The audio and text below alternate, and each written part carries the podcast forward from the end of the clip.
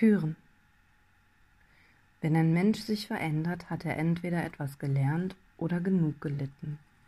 Während ich bis zum heutigen Tag davon ausging, dass ich sowohl von Freunden und Bekannten als auch meiner Familie als merkwürdig und seltsam angesehen werde, stelle ich nun fest, dass das so nicht stimmen kann. Da geht viel mehr. Allein am heutigen Tag wurde mir erzählt, dass aus einer geheimen Freitagabendparty ein komplett durchgezechtes Wochenende wurde. Die Herrschaften ließen sich vom Taxifahrer vier Flaschen Bacardi von der Tankstelle bringen. Für 140 Euro. Die näheren Einzelheiten möchte ich lieber nicht so genau wissen. Andere Menschen schmieden Pläne und wollen unbedingt NATO-Draht als Sichtschutz verwenden. Ich meine, es ist nicht die schlechteste Idee. Der Sichtschutz soll vor den Blicken anderer Menschen schützen. Anmerkung: Es war ein Versprecher. Es ging gar nicht um NATO-Draht, sondern um ein Tarnnetz. Vielleicht war es aber ein freudscher Versprecher. Neugierige Menschen lernen niemals schneller, dass ihre distanzlosen Blicke unerwünscht sind, als durch NATO-Draht.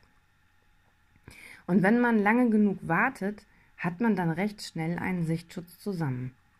Es ist zwar ein Menschenzaun, aber dieser wird ja auch weitere Neugierige davon abhalten, zu nahe zu kommen. Gar nicht so schlechte Idee, gar nicht so schlecht. Lernen durch Schmerz ist sehr effektiv. Schlauer durch Auer.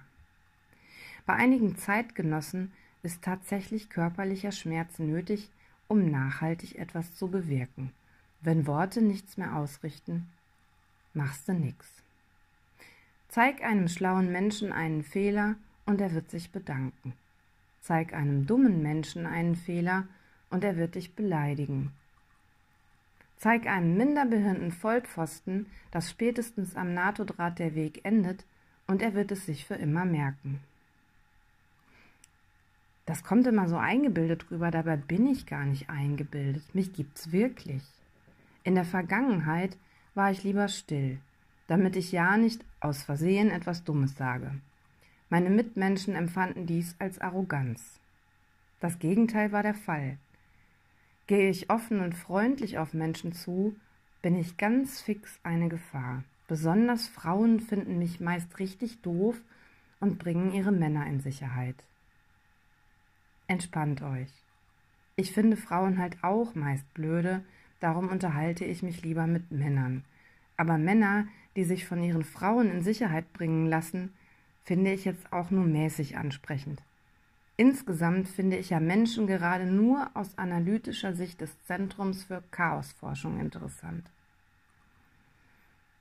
Arroganz ist das Selbstbewusstsein des Minderwertigkeitskomplexes. Ich muss niemanden klein machen, um mich groß zu fühlen. Auf meinem Weg durchs Leben stelle ich nur immer wieder fest, dass es unglaublich viele andere Menschen gibt, die sehr, sehr, sehr anders ticken. Leider auch viele Menschen, die richtig Pech beim Denken haben. Solange dieses Pech sich in deren Kosmos befindet und sie selbst damit glücklich sind, ist alles völlig in Ordnung.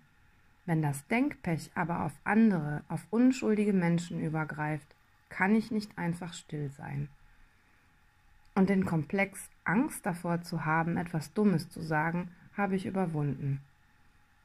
Ehrlichkeit ist eine Macht, mit der nur sehr wenige Menschen umgehen können, aber manche leben so sehr in ihrer eigenen Wahrheit. Diskutieren zwecklos. Da kommt dann wieder der NATO-Rat zum Einsatz.